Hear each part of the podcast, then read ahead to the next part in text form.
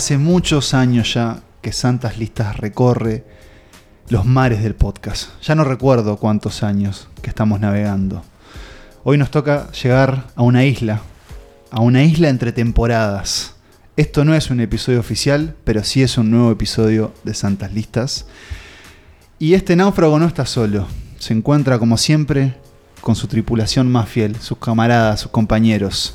Estoy hablando yo, Pablo Estarico, de Manuel Bremerman y Nicolás Tavares. ¿Cómo están? ¿Cómo están? Faltó una palabra más, ¿no? ¿Cómo están, muchachos? Si tuviese que irme a una isla desierta y me preguntan a quién me llevo, me llevo a Santas Listas para hablar de cine, hasta morir de hambre, pero por lo menos feliz. Qué, qué, qué bella- qué bello concepto. Los saludo a ustedes, saludo a nuestro público que acaba de tomar la primera buena decisión de este, de este año, que fue darle play a este episodio de Santas Listas, por supuesto. Esta, este episodio de pretemporada, episodio cero, episodio de verano. ahí- Episodio sorpresa, Eh, episodio extra. Un Yo, no- que. yo nos vi ahí, Sí. caminando hacia la temporada Siete. 7, pero eh, haciendo esta pequeña escala en esta isla que, que nos tiene, digamos, con solo un mensaje para enviar en una botella. Y por ahí voy cerrando un poco la, sí, la metáfora. Eh, la ya- metáfora. Sí, un, un- un episodio en el ¿Cuál que. es bueno, ese mensaje? ¿Qué vamos a escribir en ese papelito? ¿Qué vamos a escribir en ese papelito y tirarlo al mar? Bueno, lo que queremos es que a fin de año eh, vuelva a nosotros y podamos decir, teníamos razón, lo dijimos. vale la pena- la Eh, porque es un episodio que, bueno, llega ahí entre temporadas, como decíamos, para, para ir calentando motores, ir encarando el año en doble sentido, porque por un lado es, una especie de prólogo a lo que será la temporada que vamos a hacer este año, y por otro lado es un episodio en el que vamos a hablar de las películas que queremos ver este año. Es eh, a diferencia de los episodios habituales, donde el porcentaje de películas que no vimos, pero que igual hablamos, es mucho menor.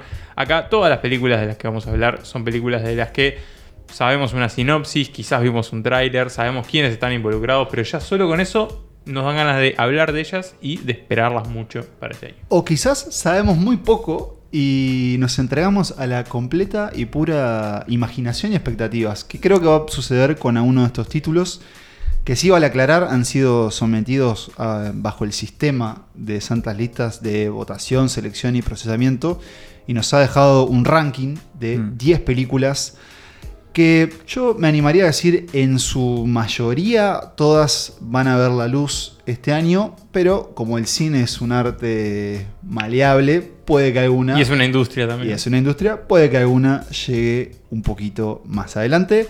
No vamos a dar vueltas, hoy va a ser un episodio eh, con un objetivo claro y va a empezar a continuación.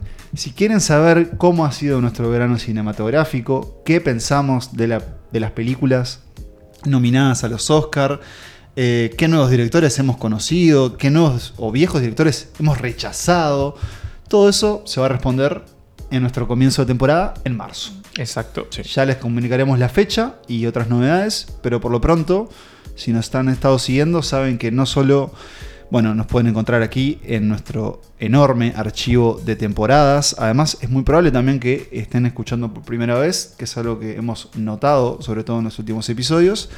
Sin más rodeos, Nicolás Tavares, ¿cuál es la película que inaugura esta lista de 10 de las, los títulos, las obras más esperadas eh, por santas listas para el 2023?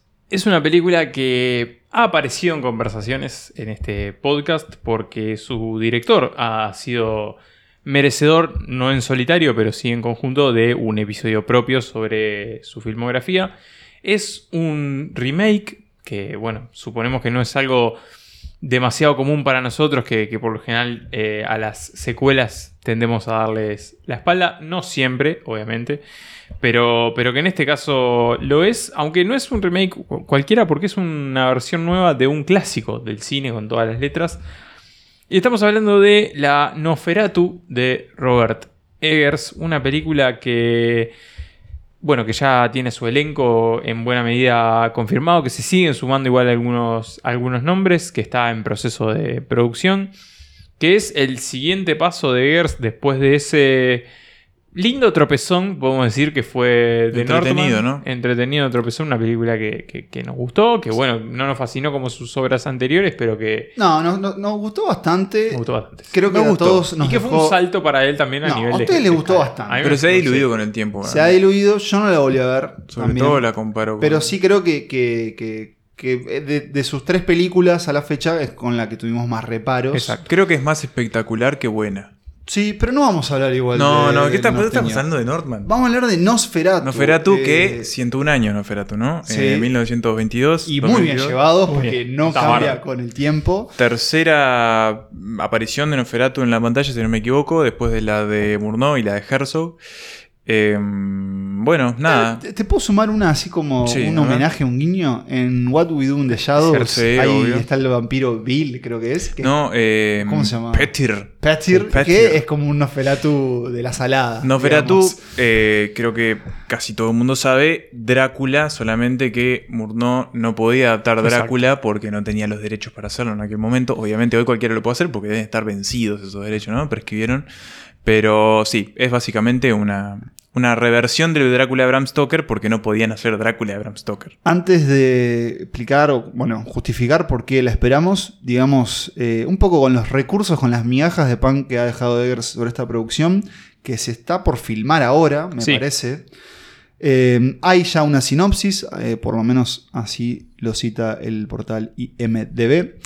Y la voy a traducir en vivo, pero Dale. básicamente eh, esta es una historia, un cuento gótico de obsesión sobre una joven encantada del siglo XIX y un vampiro, an- eh, an- un antiguo vampiro de Transilvania que la acecha y trae el horror a ella. Ese vampiro Nosferatu va a ser interpretado ni más ni menos por el señor Bill Skarsgård.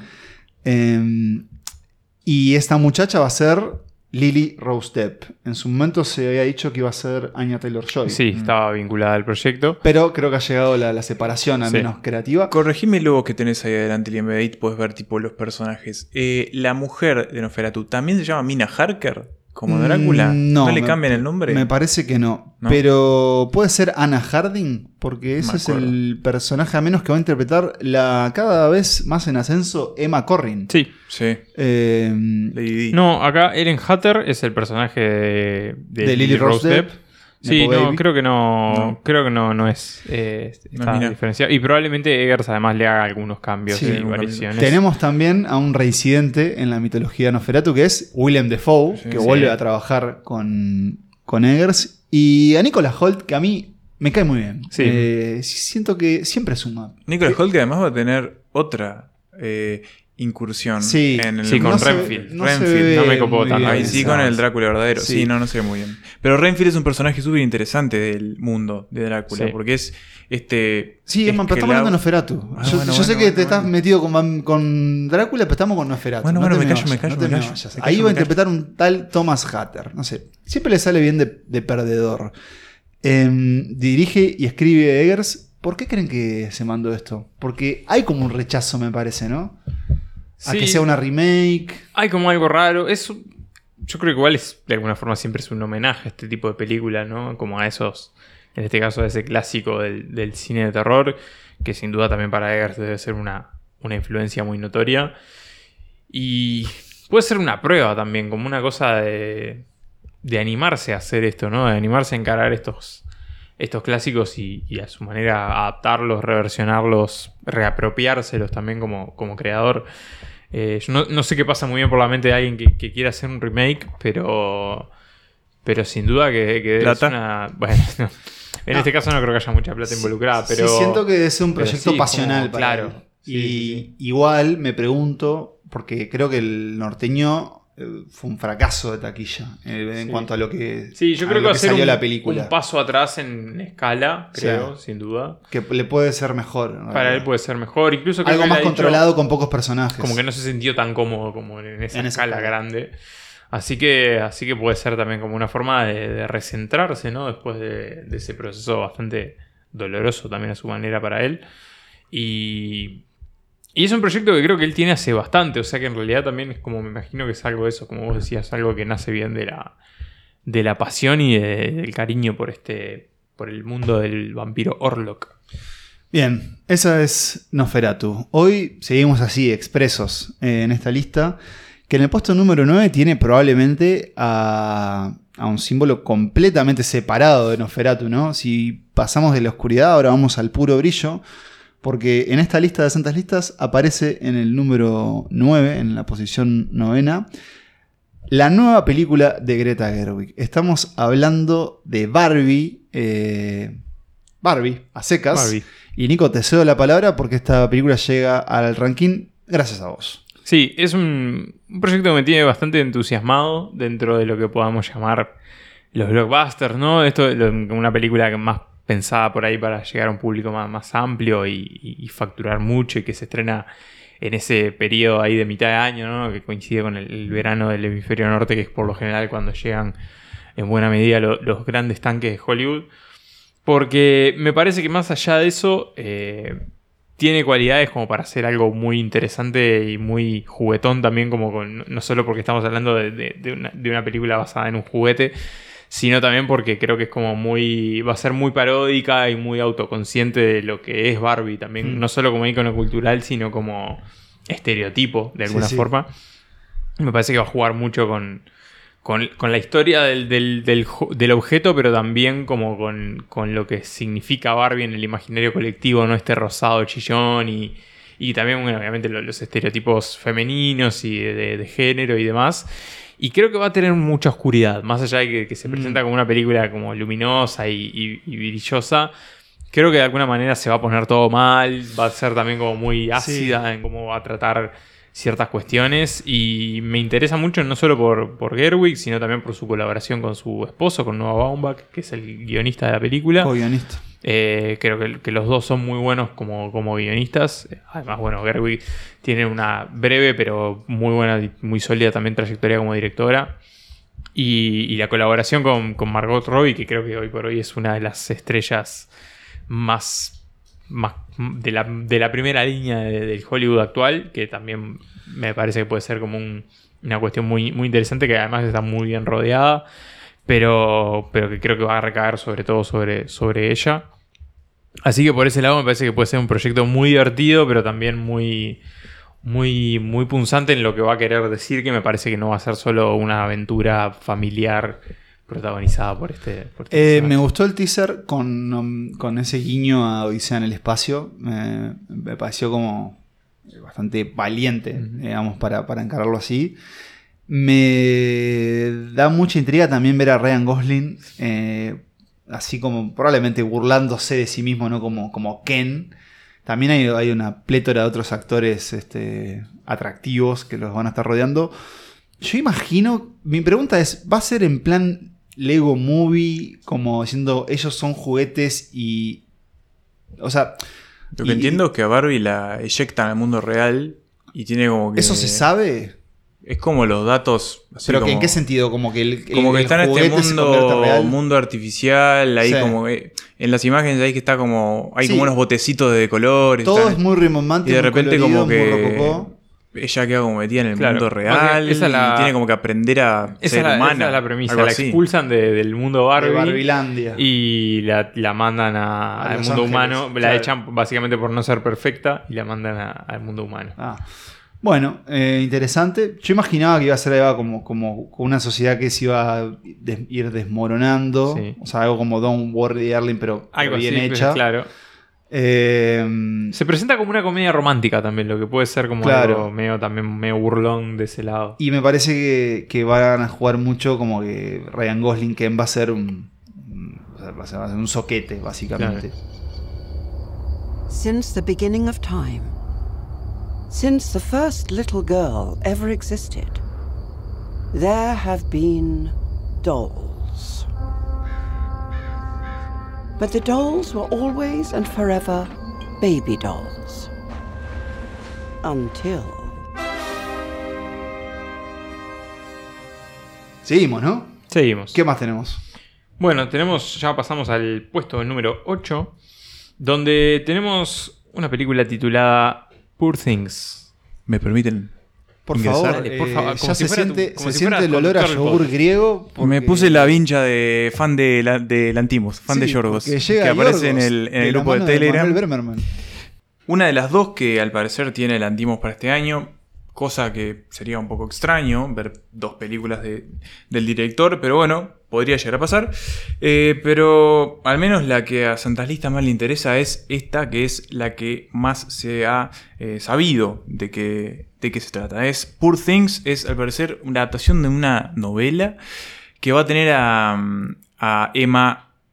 Y se me fue su apellido. Emma La- Stone. Emma Stone, se me ha ido la, su apellido. Porque de la hablamos de Emma. Corrin hace. hace No está hablando de Emma. Thompson. eh, no sé por qué. Pero mm, la va a tener ella en una especie de. Vuelve Emma Stone. Vuelve. Emma Stone. Y vuelve con Lantimos. Con Lantimos, que es una especie como de historia victoriana eh, de crimen y thriller donde ella, al parecer, está embarazada, pierde a su hijo. Y hay alguien que hace una especie de reconstru- Yo lo entendí reconstrucción así. a los Yo Frankenstein. lo entendí así. Ella revive con la mente de su hijo no nato. Claro. Sí, sí, claro, como si fuera fácil de entender, pero O ella, sea, lo haga- ella pero- muere, revive, Revive- y su mente tiene la mente de un hijo de ella que no nació. Claro, y eso creo que es producto de una especie de intervención científica Imagino de alguien. sí, claro. Sí, sí, sí. Y bueno, Lo nada. que seguro es que va a ser retorcido. como- Retorcido, delirante, eh, bueno, todo lo que este, este buen señor nos ha traído desde su ópera prima, este, Quineta. Y que bueno, qué sé yo, para mí Lantimos es un faro, un faro cada que se enciende eh, cada dos o tres años y que hay que prestarle muchísima atención. La favorita fue un- una gran película, bueno, qué decir de las anteriores, ¿no? De Lobster, El sacrificio de un ciervo sagrado.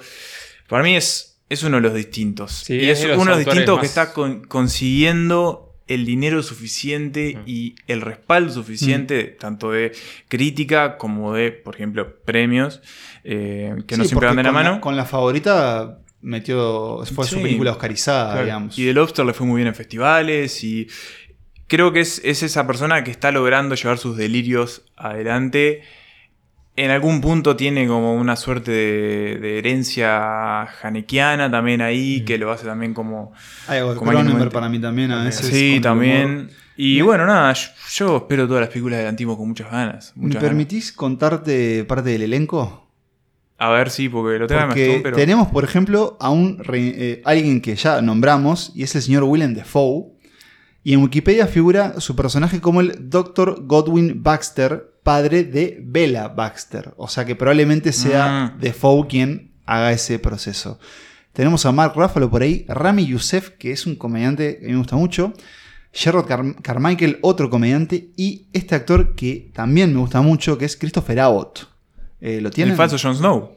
Sí, es muy parecido ese. Christopher Abbott, tremendo actor. Y a la señorita Margaret Qualley, también Mm. una gran actriz. Eh, todos ellos van a estar al servicio de Lan- Lantimos, le decís vos. Lantimos. No Sí. Lantimos.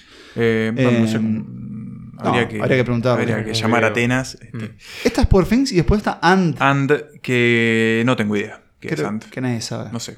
Pero creo que la más factible de ver es Poor Things. Mm. Pero la cosa Eh, sigue. Hay un puesto 7 y en el puesto 7 dice Challengers. Y cedo la palabra. Exacto, Challengers, la nueva película de Luca Guadagnino que viene en una racha Ah. eh, impresionante. O sea, este año 2022 sacó Bones and All y ahora ya tiene prevista para agosto, o sea, para seis meses después, una nueva película que Ya está filmada. que ya está filmada. Y creo que ya está editada. Eso le escuché Sí. a Luca, no por privado, sino en un, Sí, un que evento lo público. ha dicho, exacto, que bueno, que, que- que ya tiene confirmada fecha de estreno además, o sea que obviamente esa es una película que ya está... Hay dos palabras que a mí ya. O tres, si A contamos a Guadagnino con una, que me convencieron esta película y creo que a vos también. A ver. Una, obviamente, es Guadagnino. Sí. La segunda es. ¿Zendaya? Zendaya. Sí. Y la tercera. Timothy Chalamet. No. Tenis. Tenis. Tenis. Ya está. Ya Sí. compré. Un drama romántico de tenis. eh, o sea, un drama deportivo. Filmado por Guadagnino. Y que tiene este pibe, Josh Josh O'Connor. Que también creo que este año que este Está año presente en el 2023, siguiente puesto. Eso, va, lo vamos a ver explotar. Bueno, que fue el príncipe Carlos en The Crown. El príncipe Ah, Carlos joven. bien. El más joven de todos. Eh, y bueno, y está Mike Feist, un actor que creo que te cae Sí, muy bien a vos, Pablo, de otro que va West. Story. Sí. Es Eh, un coloradito ahí. de- Exacto. Que viene del mundo del musical, en realidad. Y sí, esta historia bastante llamativa. O sea, cuando leí la premisa fue como, necesito ver esta peli. ¿De qué va? Porque, bueno, se ambienta, como decíamos, en el, en el mundo del tenis y, y básicamente es la historia de, de un tenista famoso que, que viene mal, que viene perdiendo seguido y que se va a un torneo donde, bueno, va a tener que competir contra el ex de su esposa. Genial. Y bueno, y, y pasarán cosas, ¿verdad? Qué, qué- qué carrera mm, ecléctica la Guadagnino, ¿no? Es como Salado. que. Pero en es el buen como, sentido. Sí, sí, sí, como eh, impredecible. Para mí es un tipo que sigue sus impulsos. Y después de firmar una de caníbales Enamorados. enamorados y a la fuga, se fue a hacer esta. Bueno, supongo que será un drama, sí. Pero, Pero como- creo que tiene mucho de comedia también. que Sí, creo que va a ir por ahí. ese lado. Y como me lo imagino como, como con mucha moda. El, como Sí. el mundo de tenis se presta para eso y a Guadagnino Le gusta, cuelga como es muy eso estético también. también, sí. Mm. Y bueno, y, Sí, y se enlistó también a. Si decíamos que Margot Robbie es una estrella clase A, Zendaya Bueno, es sí. triple A, Sí, digamos. sí, sí, o sea, sí. es la persona que querés en- hoy en tu película. Almost finished a new movie called Challengers with Mike Feist and Josh O'Connor and Zendaya, which is a complete U-turn. It's a sexy comedy Sexy comedy on tennis. Tennis. Yes, it's very funny. Bueno, eh, Emma lo decía. Josh O'Connor eh, Seguimos en Europa. pasa de ser tenista a interpretar qué. Un arqueólogo. Ah, ¿con un Aparentemente, no con un látigo, sino un arqueólogo en la década de los ochen- 80 que en eh, alguna zona de Italia, que no recuerdo cuál es ahora, se dedica, no sé si se dedica a él o se dedica a tratar de evitar eh, el accionar de los ladrones de tumbas. Eh, es una especie de Indiana Jones un poco más realista y a cargo de la gran Alice Rorobacher, eh, directora de Lázaro Felice y de ese gran corto documental Le Pupil, eh, que está nominado al Oscar. ¿Documental? Eh, ficción, Ah. el corto navideño, Sí, sí, iba a sí, sí, decir. sí. Eh, que está nominado al Hermoso, Oscar, sí, hermo- muy lindo. Una de las mejores cosas que vi Mm. a fines del año pasado. Y bueno, tenemos a esta película que suena muy bien, la verdad. No Que no dijimos el nombre. La Quimera. O- lo dije en italiano, pero lo puedo decir en español igual. La Quimera. Eh, nada, eh, Rorbayer me parece que es una de esas, esas esos nombres que hay que, que hay que seguir hoy en el cine europeo, más específicamente italiano. Ha dejado cosas muy bellas. Eh, le tengo mucha fe a esta película. Mucha fe. Ambientada en la campiña toscana, Ah. eh, como decías, se centra en el tema del saqueo arqueológico No especifica si O'Connor roba tumbas o, o la salva. Porque es como del mercado de huesos antiguos. Está la Isabela. Rossellini por ahí también. Y creo yo que cuando la incluimos en esta lista, y como es el caso de varios de los otros directores, eh, tal vez Eggers no, por el ejemplo de Norteño, del norteño, del norteño. El norteño me suena siempre tipo a. Un brasilero, Ah, boludo. no, sí, o el de norteña paisano. Quiero decir, siento que en el caso de ella es como. Estamos agarrando una directora que para mí está en su mejor momento. O sea, que. Uh, hizo el corto aquel de la cuarentena hermoso. Por eso, es, o sea, y Guadagnino, que si bien Bones and All eh, no le gustó a mucha gente, a mí me gustó muchísimo, también siento que está en un gran momento. Y en el caso de Alice es, como lo o sea, si no han visto su cine, es momento de hacerlo. Lázaro Felice es una gran introducción. Mm. O la propia Le Pupil, que está en, Le Pupille, que está en Disney Plus Está en Disney. eh, producido por Cuarón, pero es eso. Si esta es una película que para mí hay que ver este año Sí. entrante Ojalá que la podamos ver en el cine. y ¿no? ojalá que la podamos ver en el cine. Eh, Ella está muy para la plataforma. Y bueno, eh, debe ser, debe ser porque también creo que si- sigue siendo un, un nombre el de ella como dentro de, de un cine Sí, no muy- independiente, pero Y, y, a ver, desconocido para el gran público claro. también. Entonces, en, en términos de conseguir financiación, no debe ser fácil.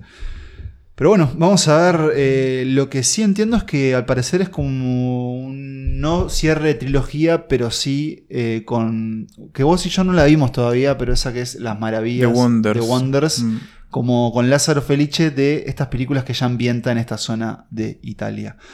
Eh, bueno, vamos a ver qué se ver trae con- La Quimera. eh, que tiene pinta que es una coproducción con cinco países. Una Sí, sí, sí, sí. ¿Qué más, señores? Bueno, si hablábamos de, de nombres a seguir, el que ocupa, el director de la película que ocupa nuestro quinto puesto, que hoy Emanuel mencionaba, que es una película que ya se puede ver, también en los oídos y los ojos al Dr. Fisher. La esperamos porque tenemos ganas de esperarla. nomás. Exacto. eh, Ya está en, esta- ya en está este ordenador que Claro, está grabando este por episodio. supuesto. Por supuesto. Eh, que bueno, es eh, Infinity Pool, la nueva obra de Brandon Cronenberg, el, el Cronenberg chico también, como, como le decimos por acá. Eh, que bueno. Nepo que- Cronenberg. el, el Nepo Cronenberg, eh, Cron- Cronicito, que es, un- es una película que ha tenido un estreno bastante llamativo y bastante ruidoso en, en festivales. La película viene de, de presentarse en el Festival de Sundance, este festival eh, de privilegio, pero también muy marcado por el cine independiente estadounidense y del mundo también que tiene una dupla protagónica que para el mundillo audiovisual, digamos, está como también en un gran momento, que es eh, Mia Goth, de, bueno, quien hablaremos un poco más, más adelante en esta lista, Me gusta. pero que si nos vienen escuchando y vienen escuchando los últimos episodios de Santas Listas, sabrán por qué decimos que está también en un momento de mucha exposición y que, que la ha convertido también en un en una de estas eh, actrices codiciadas por el cine más de prestigio, llamémosle, o más Sí, autoral. Se le ha dicho la última Scream Queen, Scream Queen, ¿no? Es el término que, que se les da a las actrices cuando, sobre todo, empiezan a profesionalizarse en El cine, de terror, son íconos del cine de terror. ¿Sabían que es mitad brasileña? Mia. Goth. Sí. Ah, sí. No sé por qué iba iba a cometer una infidencia profesional. Tuviste una. No, no, no, no, no, no. no. Eh, no, el otro día. No, el otro día y- y escribí una muy breve nota sobre Mia Goth y descubrí que era, que era brasileña. Sí. Que En no este- está sola, que, que está no está acompañada sola, eso. por otro miembro de ese ¿Qué le pasa a este muchacho? Monumental Clan que son los Scargard. Sí. Eh, en este Alexander. caso, eh, Alexander, hermano mayor de, de Bill. Estoy como, como no consternado, pero Me gusta igual su carrera. Está teniendo unas decisiones extrañísimas y, y Nico puede atestiguar que tuvo un- una aparición en la tercera temporada de Atlanta, que es Sí, gran una maravilla. Básicamente es él haciendo de él mismo, pero completamente perverso.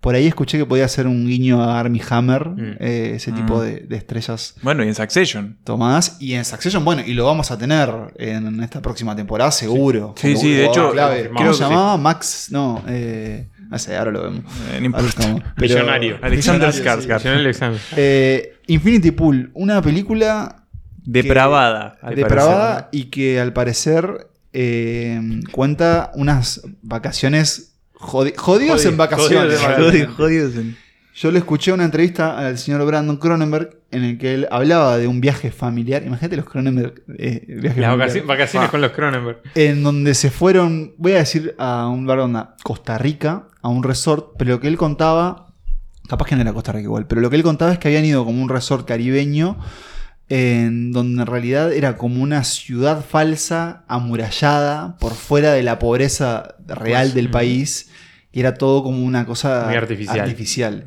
Y eso inspira esta historia de un matrimonio, creo, eh, integrado por un escritor como bloqueado durante muchos años, que, mm, bueno, le sucede un incidente y tiene la... Se cruza con Mia Goth. Se cruza con Mia Goth y lo que le, al parecer le propone este gobierno de este país ficticio es que tiene dos caminos. eh, su- hay, o sea, hay dos caminos en su condena. Por un lado, acepta la condena de muerte. Ah, porque lo condenan. Sí, es- o sea, esto, esto es la, la premisa de la película. O por otro lado, acepta que lo clonen y él, pre- y él tiene que presenciar el asesinato de su clon. O sea, la muerte de Claro. su clon. Eso es todo lo que sé. Wow.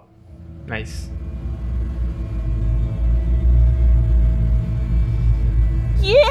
Yeah! Jamesy! Come on! Come on, little baby! Y saltamos de la depravación a la arena. La arena. Mm. Para el gran, arena. el gran- ¿La arena de la Tierra? el- no, no de esta tierra. ¿De qué otra tierra? tierra. ¿De cuál? Arrakis. Arrakis. ¿Por qué? Eh, porque vamos a hablar de el gran blockbuster del año. Sí. Quizás. Sí. Sí. Dune, Duna, parte 2. Se llama así oficialmente, ¿no? Creo que sí. Porque yo recuerdo que Dune 1 originalmente Pero era para despistar. Claro, era, Era se llamaba solo así, Dune, y cuando claro. nos fuimos a ver, Era nos metieron Dune los subtítulos. claro. Sí. que sabíamos Eh, hacer dos películas. Ah, no.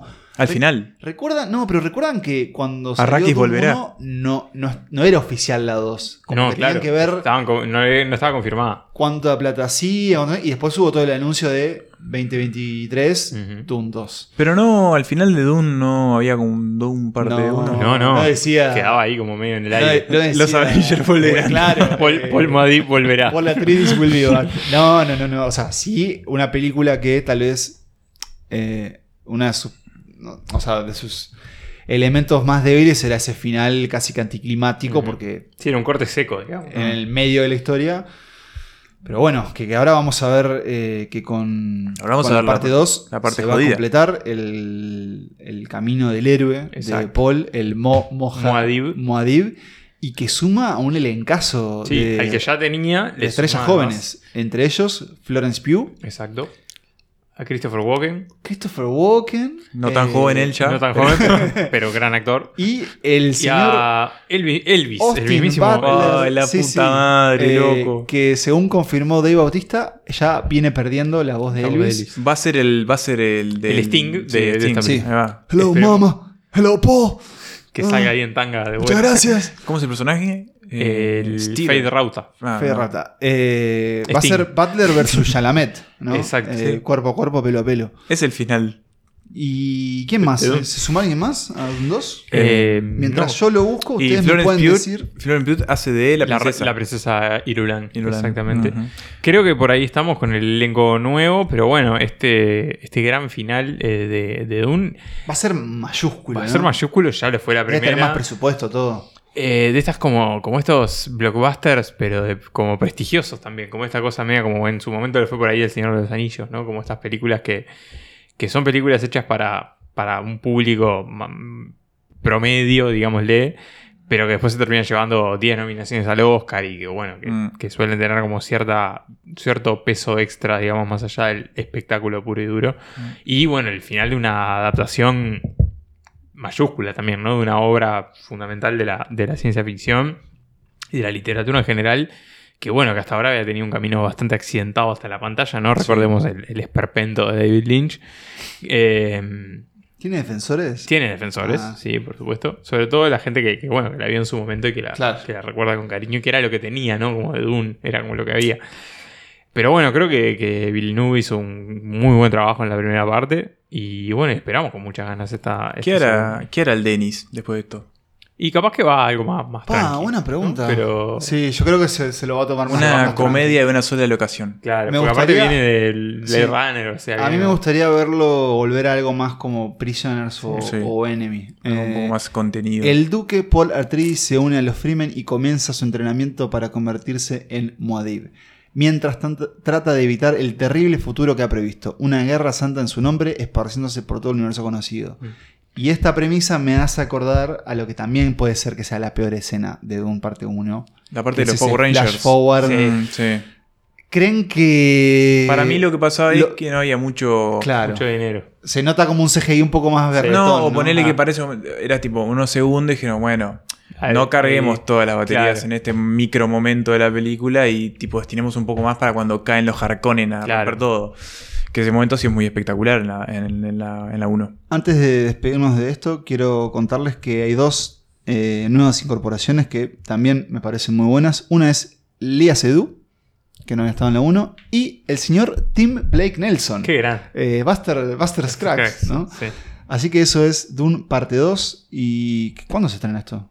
Y esto debe Fin ir de para. año. Eh, Sí, de año. eh, ahí entre el segundo semestre, Segundo digamos, ¿no? Como... Sí, octubre me suena, como ese, ese Sí, tanque ahí pre- septiembre. pre-vacaciones. Sí. Sí, eh, ya, lo, ya lo confirmamos mientras... Bueno, eh, en noviembre, mira, noviembre, tenía, tenía razón ahí, como Sí, sí, sobre sí. fin de año, temporada de Oscar también, ¿no? Eso, eso, temporada de estreno Sí. para llegar a, a los premios. Bueno, y puede que haga la gran Señor de los Anillos, Retorno del Rey, se Y lleve se todos los, técnicos. Mejor Parece, película. mm, No sé. En los técnicos sí, Los mejor técnicos película es muy difícil. Sí, y va a estar nominado La- Villeneuve como mejor director. ¿La 1 estuvo nominada? ¿Mejor película? Eh, sí. Sí, Sí, sí, no sí, estuvo sí. nominado Villeneuve, que se armó ahí como una cierta polémica. Mm. Que yo creo que ahora sí va a estar porque va a ser como el reconocimiento Sí, a la, por a la eso, obra completa. ¿no? Similar a lo que le pasó a, a Peter Jackson. Exacto. Pero bueno, entramos, Nos vamos al- de entramos a, a un podio que, que tiene dos películas que se titulan de alguna forma medianamente parecidas, pero no, no se confundan porque son cosas bastante opuestas. Y en el puesto número 3 de esta manija de 2023 tenemos el regreso de uno de los, de los faros cinematográficos de este, de este grupo. Eh, una persona que, que- que seguimos mucho y que, que apreciamos mucho como, como, como autor, que es el señor David Fincher. David Necesito Fincher. ya ver The Killer. Más después de haber visto Eh, Mank. Mank, Bueno. a mí me gustó, pero Yo la, No entiendo, precisamente. la entiendo que fue un Fincher. Tenía unos mambos con el padre, también recuerdan que el No padre. estaba bien él. Era una película he- escrita por su padre. Sí, digamos. La verdad que la historia de Mankiewicz. Era el homenaje a su padre. Y meterse con Ciudadano, en fin. Mank fue lo que fue. Pero The Killer, por lo que Netflix mostró en un avance de esos este, corporativos de te muestro todo lo que tengo para este año, para mí tiene tremenda pinta. Sobre todo también porque marca el regreso, eh, podríamos decir, esperado del señor Michael Fassbender. Sí. Sí. Que ¿Dónde sea- estaba Michael Fassbender? Después Seguía en el cabo fumando porro. porro. No, ¿y saben qué estuvo haciendo todo este tiempo? Además de ser, creo que padre eh, y formar una familia con Alicia Vikander, quien pudiera. eh, se le dio por convertirse en piloto, no te digo de Fórmula 1, pero de Fórmula De NASCAR. E o algo así. Sí, se pasó como corriendo carreras, una cosa Bueno. así en Europa. Eh, de nuevo, ricos. El que puede, puede. nadie lo puede culpar. pero Millonario bueno, siendo millonario. es hora de volver en esta historia de Killer que de va de un asesino. Y si ¿De uno real? no, esta es Ah. una historia basada en una novela gráfica francesa y bueno, fue filmada en París. Y en realidad creo, y no sé si Nico vos tenés info ahí más directa, pero creo que va de un asesino a sueldo, un hitman, que empieza a tener arrepentimientos. Ah. Y bueno. Ah, no es un asesino serial. Ah, no, no, tenés razón vos. Ah, creo no que sé, no es- sé, no sé, estoy- Es un asesino que se empieza a arrepentir de lo ¿Pero que es un está hitman o es, un asesino, serial? claro, a sueldo. Es un Claro, no es un asesino serial. No, claro. no, no. Yo un pensé que era un asesino No, un asesino profesional Mm. que empieza a cuestionarse su labor. Como nos pasa a nosotros. Claro, Digo, no, sí. no con lo de los asesinatos, sino con, No, a mí me pasa con los asesinatos. con los cuestionamientos profesionales. Uno llega a un punto carrera y dice, bueno, Los encargo, digo, no, he hecho tanto, ahora qué más queda por hacer. The Killer, que no sé quién más integra esta película. Tilda No Swinton. importa, no importa. Ya Eh, con Fincher. Fincher y Fassbender. Voy. Vamos. Fincher, FF. Til- Tilda Swinton. Completo. Ese es el, como el trío, digamos, que está, que está comandando esto. Esta película que va a llegar también sobre final de año, Netflix, sobre ¿no? noviembre. Eso mm, no me gusta. Netflix o que llega a fin de año. Eh, llega Netflix. Netflix. Ah. A fin de año, pero, bueno, pero viste que. mm, no se en- luce Fincher en Netflix. No, pero digo, Toda la, el negro, toda la imagen. el contrato. Pero Sí, llega, llega, llega al cine igual. Y por si, por si suman. ¿no? Esas fichitas que suman, Trent eh, Reznor y Atticus Ross son Sí, los que sí. hacen la música. Nunca, nunca Y nos suma. Brad Pitt es el productor de la película. Bueno, Brad Pitt es un gran productor. Es un gran También es un gran actor, pero produce, ha producido Sí. excelente. Ahora Tiene vendió, Plan B igual Brad Pitt ahora. Ah, no Ah, sabía. mirá. Sí, y por eso entró en la lista de Forbes de los millonarios, los 10 personas más este, platudas del año. Mirá la Manuel con, con la datita. Lo subí ayer al, al cable de AFP. Yo te cuento que el director de fotografía de The Killer es Eric Messerschmidt. Un gustazo. También hizo Mank, o sea que Ah. pegaron onda. Que la fotografía de Mank sí estaba, Estaba muy buena. bien. Maya estaba muy bien filmada, era un Sí, embole. sí, sí. Y también hizo Ferrari con Michael Mann. Ah. Eh, Otra película que espero. No Sí. entró Sí, en esta no entró en la lista, que- pero, pero estoy para Ferrari. Sí, siempre pa- y para Michael Mann siempre. Sí, ¿Saben sí, para sí. lo que estoy? Espero mucho también Tokyo Vice su regreso. Mm, ¿Saben para lo que estoy? ¿Para qué estás? Para la película que sigue. ¿Cuál es? La tercera parte de esa gran trilogía que Ty West nos entregó el año pasado, esas dos primeras partes, con X y Pearl. En este caso, la tercera parte, Maxine. Y acá volvemos con la señora Mia Goth. Maxine. Maxine. Eh, sí. 3X porque porno.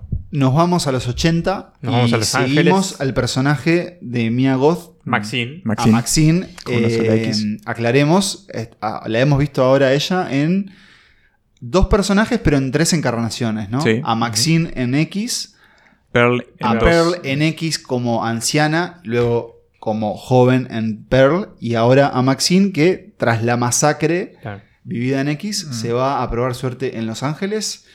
Y bueno, sabemos que las cosas se van a poner sangrientas, Sí, imagino, ¿no? Exacto. Me gusta la idea de el después de la Final Girl, ¿no? Claro. Como ¿Cómo- cómo sigue sobrevivió, la vida? terminó la cosa, terminó el slasher. Bueno, esto sigue así.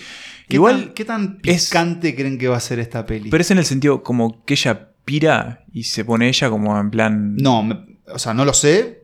Porque no para mí- saber, pero me parece que es ella tratando de probar suerte como actriz, que era Sí, un sí, poco sí, lo que venía claro. haciendo. Pero ya no tanto con esa industria porno. Y entiendo no algo industria porno, pero en los 70 en X era como ese porno medio berretón, lo como cinco personas. Ahora ya los 80 más es una, industrial es una industria pensado pura. para el video porque Y bueno obviamente toda la trilogía está muy marcada también por el cine y como el, Boogie Nights. como Claro, Para mí círculo la, del cine. la gran pregunta ahí es dónde entra el terror. ¿No? Bueno, ya ¿Cómo- lo veremos. ¿Cómo lo, cómo lo hace? le va a encontrar la vuelta No, sí, eso que- seguro, porque ta, Ty, West es un tipo que, que le interesa seguir metido en el género. Esa es como la gran incógnita, ¿no? ¿Qué, mm, qué vueltita de tuerca le encuentra para que esto, bueno, sea el cierre de esta trilogía que mm, es una gran trilogía. y por si pensábamos un poquito más de, Qué de buena manija. Mia Goth dijo que para ella, después de haber leído el guion, es la mejor de las tres. Mm. ¿Está ella también en el guion de esta? Porque en Pearl ella mete mano. Eh, No sé en esta, no tengo idea. Capaz que no. Entiendo, pues, es, muy, es muy posible que sí. Dijo como que lo habían terminado, o sea que. Lo que me gustó de. Mia Goth eh, fue que le dijeron, che, no estuviste nominada por Pearl, ¿qué te pareció? Y la verdad que me pareció una cagada, debería estar nominada. Y eso pasa porque los Oscars no le dan bola al cine de terror. tiene razón, y la verdad Que que, se cagan, dijo. Se cagan. Sí, no básicamente miran digo se cagan. Eh, Eh, Ty West dijo que Maxine es una secuela directa de X, Claro. obviamente, y que, bueno, él también está como copado con el concepto. Es verdad que se ha- han reservado en contar mucha cosa. Eh, pero bueno, yo eh, es- me gusta que esté en este segundo Me puesto. Y si alguien de A24 está escuchando y quiere que los ayudemos a traer a Maxine o a parte de la trilogía a los cines uruguayos, yo les, les advierto y les confirmo que llenamos la sala. Porque Sí, sí, sí. dentro del grupo de Telegram de Santas Listas Muchos fans. hay Hay varios. un culto a. Sí, Y a, esto que ha hecho Ty West Y con si, y si alguno de los que está escuchando ahora quiere conocer nuestras opiniones profundas sobre X y Pearl, puede ir al capítulo de lo mejor del 2022, donde hicimos referencias a dos películas, donde las ubicamos muy arriba, no me acuerdo en qué puesto, pero estaba muy arriba, y ahí hablamos largo y tendido de las dos películas. Y hablando de estar muy arriba, llegamos a la cima. Llegamos a la película que por unanimidad es nuestra obra más esperada en este 23. Y es una película a la que yo agradezco a la vida, a que me lleve a estar vivo a verla. Sobre todo porque esta película está recontra filmada, está recontra hablamos de eso con Nico, está filmada hace como tres años. y también. no la quieren largar. ¿De qué estamos hablando? Estamos hablando de Killers of the Flower Moon. eh, las- los asesinatos de la luna. De ¿En flores, Algo así. Eh, la nueva película, y por eso me pongo de pie para. Me pongo de pie mejor de rodillas y me pongo a hacer reverencias. Porque es la nueva película del señor Martin C. Scorsese. Scorsese. El, bueno, el hombre que le da nombre a uno de los estudios de, de Santas Listas, uno de nuestros santos patronos, así podemos decirlo. Y bueno, el responsable de esta película que la tenía guardada hace bastante tiempo, que es una película que está haciendo también desde hace bastante tiempo, ya cuando estaba haciendo The Irishman, que, bueno, que se estrenó hace ya bastante, casi cuatro años, eh, ya se sabía que estaba también trabajando, trabajando en este proyecto, que es un- una adaptación de una, de, uno- de una serie de hechos reales de, y de libros que cuentan esos hechos reales, que bueno, es una serie de asesinatos que tuvieron lugar en la década del 20 en Oklahoma, ahí en el sur de Estados Unidos En una reserva, ¿no? en una reserva de nativos, la reserva de la nación Osage, que fue también uno de los eventos que llevó a la creación del FBI. Ah. O sea que, de hecho, el libro en el que se basa la, la película se llama Killers of the Flower Moon, los asesina- asesinatos de Osage y el nacimiento del FBI. Un título corto. Un título corto, por sí, suerte sí. Scorsese lo, lo, un poquito. Que, bueno, tiene a la nueva colaboración de Scorsese con Leonardo DiCaprio, que también es uno de los productores de, de la película. Un nuevo trabajo con Robert De Niro, que ya a esta altura son prácticamente hermanos. Jesse Plemons, que siempre suma, es una de esas caras que, Mm. que- que uno siempre reconoce y que, que está bueno que esté ahí. Eh, Brendan Fraser como parte de su re- Rena- renacimiento, ¿no? O sea que con, con ese elencazo, bueno, está esta historia policial que obviamente cuenta el, el intento de, de las, de las fuerzas del orden de resolver estos, estos casos que, que tuvieron involucrado nada más y nada menos que a J. Edgar Hoover, ¿no? el, el fundador del FBI, personaje que DiCaprio Sí, interpretó que en el jamás cine. vi esa película. Yo tampoco. Yo de- Tengo entendido que no está demasiado buena. Y, y hay un Texas Ranger, o sea, rock and roll. Ah, sí. Yo, pero bueno, ¿cómo es que dice la juventud hoy en día? Yendo no, Llegando. llegando, me calzo el gorro, me voy hasta. ¿Dónde me dijiste que sucede? Oklahoma. Oklahoma. Hasta Oklahoma. Y quisiera contarles que uno de los, creo que grandes misterios que rodea la película es justamente quién es el protagonista. Porque inicialmente esto fue una película como Vendida como. Sí, como lo nuevo de DiCaprio y, y Scorsese. Pero después con el tiempo en realidad se ha ido revelando que, Lemons. que es Plemons el verdadero protagonista. Lo último que se ha dicho es que en realidad se comparte un poco Claro. Eh, Sí, el, peso narrativo. Yo creo que lo que va a pasar es que Plemons va a ser como el protagonista. Mm. DiCaprio va a estar más secundario, pero va a ser como el... No La sé, fuerza va, ahí, va a ser la fuerza. Imaginando, no sé... Y venir un satélite. Claro, imaginando en, en términos de, de, por ejemplo, de posibles nominaciones a los próximos Oscar, Claro. es seguro que DiCaprio va más, o sea, si es un coprotagonista igual va a ir por mejor actor. DiCaprio le pasa la posta a Jesse Plemons con Scorsese. No es que a Marty le queden 25 películas, ¿no? Pero, Pero hizo algo más, Plemos con... The Irishman. Ah, pero parece poco, ¿no? Claro, pero Sí. es el comienzo Bueno, para una relación ahí. un poco más ser, estable. con Plemons, Plemons. la verdad que viene teniendo un carrerón. El- su papel en el poder del perro es increíble. Hoy lo vi en un, en un avance de una nueva serie con Elizabeth Olsen. Ah, vi, eh, Se algo. llama Amor y Muerte, no sé Sí. qué. Y también debo decir que lo vi más flaco, no en el tráiler, pero sí en una Nos foto de la vida por su real. salud. Eh, sí, sí, sí, se lo ve más sano y muy feliz junto a su esposa Kristen Dunst. Ah, también trabaja con Kristen Dunst en esa, en esa serie. Eh, no, no, no, digo en general. En la vida, Ah. son marido y mujer, digamos. No, sí, pero- pero, como en el pero del perro. hicieron estaban algo juntos. El del Sí, perro. por el perro. El poder del perro Pensé y que Fargo, tipo- que ahí claro. se conocieron. Pensé que venían como Fargo. era tipo, no, si no, No, no, si no, trabajamos juntos no laburamos. ¿eh? que estar los dos. Bueno, muchas familias Sí, de actores lo hacen porque te soluciona temas Una peli logísticos. que, que tuvo un historial bastante raro de su lanzamiento, ¿no? Que como decíamos, está filmada hace mucho, o sea, hace por lo menos dos años. Se había rumoreado para Cannes de 2022. Claro, eh, eh, que O sea, de para hecho mayo de previsto, 2022. claro, y después, bueno, Scorsese dijo como que no estaba del todo terminado. O sea, la película sí iba a salir en 2023 originalmente, después la quisieron mover a 2022 y Scorsese dijo, esto no está terminado, sea, vuelve a 2023. Y ahora no se sabe exactamente cuándo, pero sí se sabe que va a ser uno de los festivales grandes, sea Cannes o Venecia. O sea que yo calculo que más hacia la mitad de año Sí. vamos a tener el, el estreno, al menos en festivales de esta peli, que seguramente tenga estreno formal hacia fin de año de cara a ahora, ¿dijimos quién produce esta película? DiCaprio, No, eh, perdón, en términos de estudio. No me iba a dejar Paramount y Apple. Eso, esto es una película de Apple. Oh, la concha. Y eso significa varias cosas. Una, que, Que no tenemos Apple, Apple no acá. está en Uruguay. Y ¿saben que el otro día alguien me dijo, alguien de la industria, que saben a qué se debe eso? ¿A qué? Se los cuento fuera del aire. Bueno, Ay, es uno de mis grandes, de una de mis grandes intrigas de esta vida. Sí, sí, sí. Eh, te los cuento fuera del Bueno, aire. perfecto. Eh, pero bueno. Paréntesis. Que sea el, el paréntesis ahora porque no me olvido después, si no. Ah, eh, no, para terminar, si te cuento. Bueno, eh, pará, que me quedé.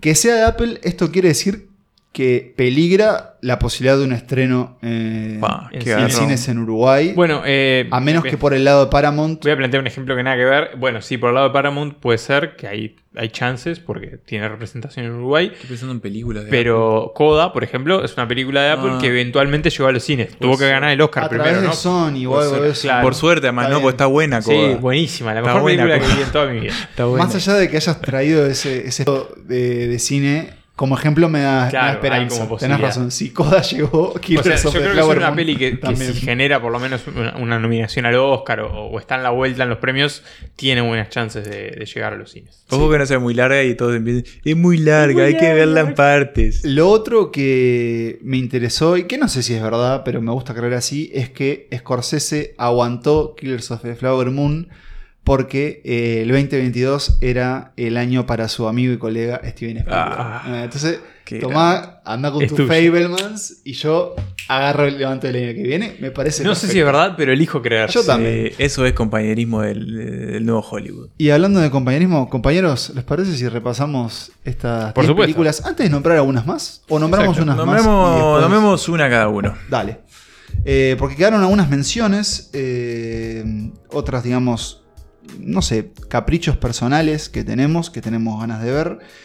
Y uno de ellos, por ejemplo, es la película The Island del señor Powell Pawlikowski, que se llevó a otra pareja también conocida, integrada por Joaquín Phoenix y Rooney Mara, a, bueno, a filmar un drama en una isla que se llama La Isla. Creo que es un drama histórico. No es un remake de la de. La de No, de, de- Ewan de- McGregor y- no. y Scarlett Johansson. Gran película de cable, la veía todo Y el tiempo. tampoco es la isla, la de Michael Bay. Claro, Eh, mi no. amigo Michael. Esto es The Island. Eh, ¿Cuándo se va a ver? ¿Quién sabe? Pero toda nueva película de Pawlikowski tiene Sí. nuestro interés. Yo, otra peli que, que espero bastante para este año, que es una que acaba de pasar por Sundance también, es Eileen. Que de hecho- Contame porque no sé nada. Bueno, eh, en realidad conozco el proyecto, sabía que se estaba adaptando, no sabía que salía ya. eh, porque es una adaptación de, de una novela de una escritora que, que me gusta mucho, que es Otessa Moshfegh, que, que- que tiene varios grandes libros. De hecho, uno de los mejores que leí en los últimos tiempos es su novela más reciente que se llama La Bien. que, que, va, que me encantaría ver adaptada también porque sería hermosa, eh, bien truculenta y bien asquerosa y bien desagradable. Eh, pero bueno, Eileen es una, es una novela anterior que va por el lado más del misterio, más una especie de casi noir, digamos, que se ambienta en la década de los 60 eh, y que es la historia de una, de una mujer que tiene una vida bastante mediocre, bastante gris y que no lleva a ningún lado, que trabaja en una cárcel, que, que es como una especie de guardia de, de la cárcel, tiene una, una existencia de mierda, digamos, una vida de mierda, una Mm, tipa sí. con una vida de mierda. Y que, y que bueno, que, que a través de, de su trabajo eh, y de, de sus situaciones de, su vida cotidiana se empieza a meter como en un, un mundo bastante oscuro. Tiene mucho como, digamos, ese thriller psicológico, si se le quiere decir así. Que, mm, que bueno, que, que empieza a generar también una relación con otra mujer, una relación ahí un poco, un poco extraña. Y que, bueno, tiene a Thomasin Mackenzie y a Anne Hathaway Oh. como las Oh, protagonistas. Qué buena dupla. Eh, que, que bueno, que, que- que de por sí ya, ya son dos nombres que ya sé que- cuál que- es que esta suman. película, sí. Eh, y al parecer las reseñas fueron muy buenas. fueron muy buenas las, las reseñas de quienes tuvieron la suerte de, de verla en.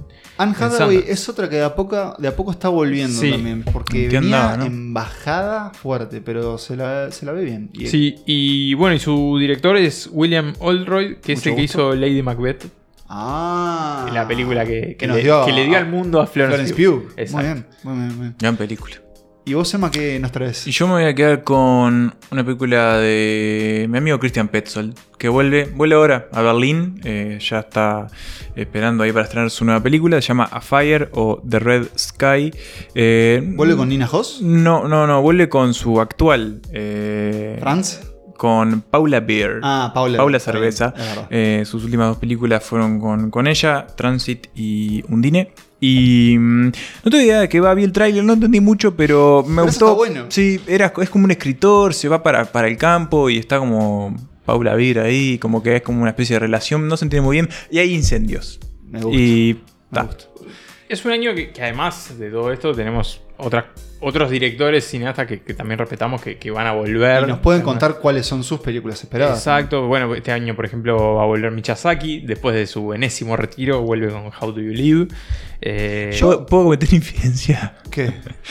Busqué si no estaba muerto Miyazaki. No. En un momento dije, ¿Miyazaki está muerto. No, no, va- busqué, no va a bueno, sobrevivir. No, va a vivir más que no, va, está vivir, vivo va a vivir Miyazaki. 150 años, ¿Por aparte qué? es japonés, o sea que va a vivir 150 Sí, no años. sé, sí, ¿Qué se sabe de la nueva película de Hong Sang-so que va para Ah. Berlín y que al parecer está toda fuera de foco? Dura tipo una hora. Delirio. eh, Está y toda se llama La Tortuga, algo así. No, sí, no se ve nada. Bueno, In Water se llama. vuelve parece. Ari Aster también, otro, otro tipo que, que Yo tengo. esperamos No me gustó nada el sí, tráiler no. de la raro. Me dio raro. como un Cinecdoc New York, pero en la mala. Pero bueno, está- vamos a estar ahí con Ari. Vamos a estar ahí. siempre lo bancamos. Y también vamos a estar. Yo voy a estar con Oppenheimer, ¿eh? No tanto por Nolan, pero por Killian Murphy. Sí. Me gusta Tiene la un idea. gran elenco la película. El encaso. Por la bomba atómica. Y por la bomba atómica. Me, me gusta, me gusta ese- porque yo no sé cómo se hizo algo así, cómo, Claro. di- cómo se dividió el átomo. Y es muy interesante todos los conflictos morales. Por eso, eso, eso me interesa. Sí. Eh, en ese doble programa que haremos con Barbie, ¿no? Porque Sí. se van a estrenar el mismo día. ¿Y eh, qué dijimos que vamos a hacer? Ver Oppenheimer primero y Barbie, Barbie después. después. Pero no se estrenan también el mismo día que Indiana Jones. No, no, no. No, no, no, La no, semana no. siguiente, creo. para Indiana Jones. Está raro eso. Tiene, un- tiene el orfeo. Tiene olor a- más cuando- olor a, ¿viste cuando- olor a cajón que a fruta. ¿Viste cuando sacás la leche en la heladera y no Ah, sabes si está podrida o no? no la tomo. Mm, le voy a entrar igual, pero. mm. Al parecer se le fue el presupuesto, pero Pobre Mangold. por, o sea, se le fue muchísimo por Pobre arriba. Harrison, porque. Y porque obviamente tuvieron que Pobre Phoebe. digitalizar a Harrison Ford, un octogenario, haciendo Sí. cosas que no debería. Pero bueno, Casi no eh, vamos a estar ahí también por nuestra querida Phoebe Waller Bridge. Sí. Eh, y nuestro querido lo tienen al. eh, ¿Cómo se llama? Hoytbrook. Eh, Boyd Holbrook. Bo- Boyd Hoytbrook. Me encanta ese actor. el agente Murphy. Sí, sí, digamos. sí, sí. Este, Pará. siempre está como medio, medio Y esa misma semana tenemos, y sí tengo fe, Misión Imposible 15. Siete. 7. Eh, si no fuera que ya sabemos que es la parte 1 de una. un final. Es la parte 1, no Sí, sabía. Sí, sí, Pero sí. la- Si no fuera por eso, yo la ponía en mi lista, Sí. pero Ah, ta, me embola. es incompleto, Me claro. embola que sea eso. Es como, a ver, yo también, lo, me pasó lo mismo con Rápido y Furioso 10. Sé que es parte 1 de 2, o sea que si no entraba. Ah, rápido. ¿No Vol- es la última? Fast X, o sea, Rápido y Furioso 10 es como una especie de primera parte ¿Por eso le del pusieron el final. principio del fin? Claro, La porque puta va a terminar con la madre. 11. O sea, volvimos a aquella modita y dividimos las Eh, últimas claro, partes la en gran dos. Harry Potter. Bueno, Sí. Así ¿Qué- está el cine, amigos. Así está el cine, amigo. ¿quieren que haga un, un repaso medio, Hacemos. medio blocobasteriano de lo Dale. que se viene antes de nuestra lista? Por favor. Mm. Eh, y usted, yo les tiro el título y ustedes me dicen, ¿estoy o no estoy? Creed 3. Estoy. Estoy. Eh, No vi la 2, pero Hoy estoy. vi el último tráiler y más que nunca estoy. Yo también estoy. 65 al borde de la extinción. Adam Driver estoy. en una nave contra los dinosaurios. Estoy, no me importa nada. Capaz la veo en casa, pero estoy.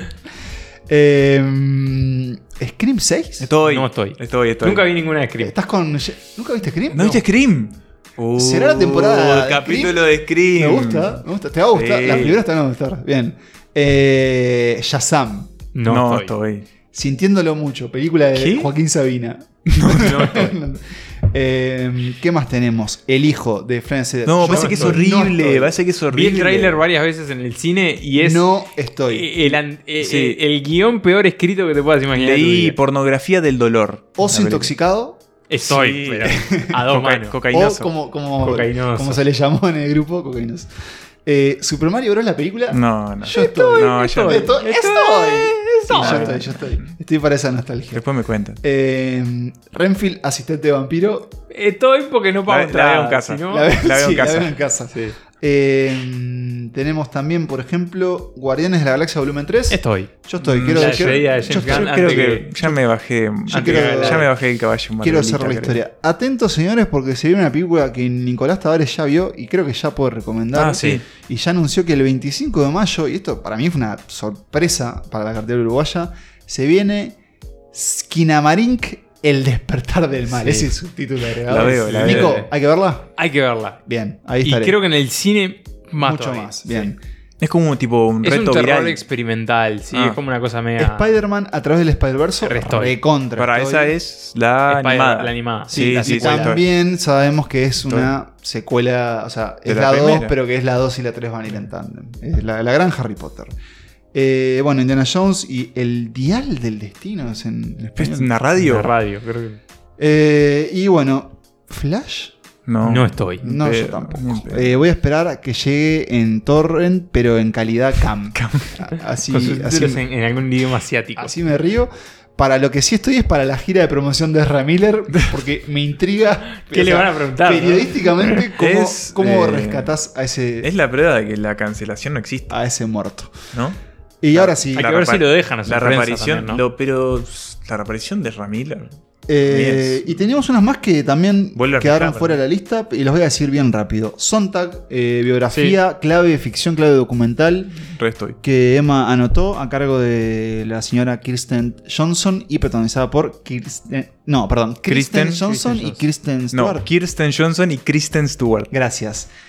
Yo espero con muchas ansias The Bike Riders, el regreso de Jeff Nichols, eh, Austin Butler, motoquero, Joey Pero Corner. la madre con Austin Butler. Y bueno, está, está en un Está en su momento. momento. Eh, y bueno, eso es todo. Sí, eso es todo, señores. Sí. Y no es poco. y Eso no es todo y no es poco. Porque en No, nuestra lista agregamos 10 películas que fueron, las digo todas, ¿eh? Nosferatu, Barbie, Poor Things, Challengers, La Quimera, Infinity Pool, Dune Parte 2, The Killer, Maxine y Killers of the Flower Moon del gran Marty Scorsese. Eso ha sido todo. Muy bien. Augurios de un gran año de cine. Así esperamos y esperamos que nos acompañen en nuestro regreso oficial en la séptima y Temporada. última temporada de Santa Listas. Siempre puede ser la última. Siempre puede ser la última. También puede ser la. No, no puede ser la primera. Eh, nada, hasta marzo. Y se ve hasta. Hasta marzo. Nos vemos, nos vemos Nos marzo. vemos marzo y de ahí para adelante hasta que, hasta que esto dé. Eh, Nico, ¿nos despedimos como siempre? Sí, porque aunque este es un episodio off-season, no el deja de- de ser un el episodio deseo de se mantiene siempre. Siempre, siempre hay que decirlo. Que viva el cine.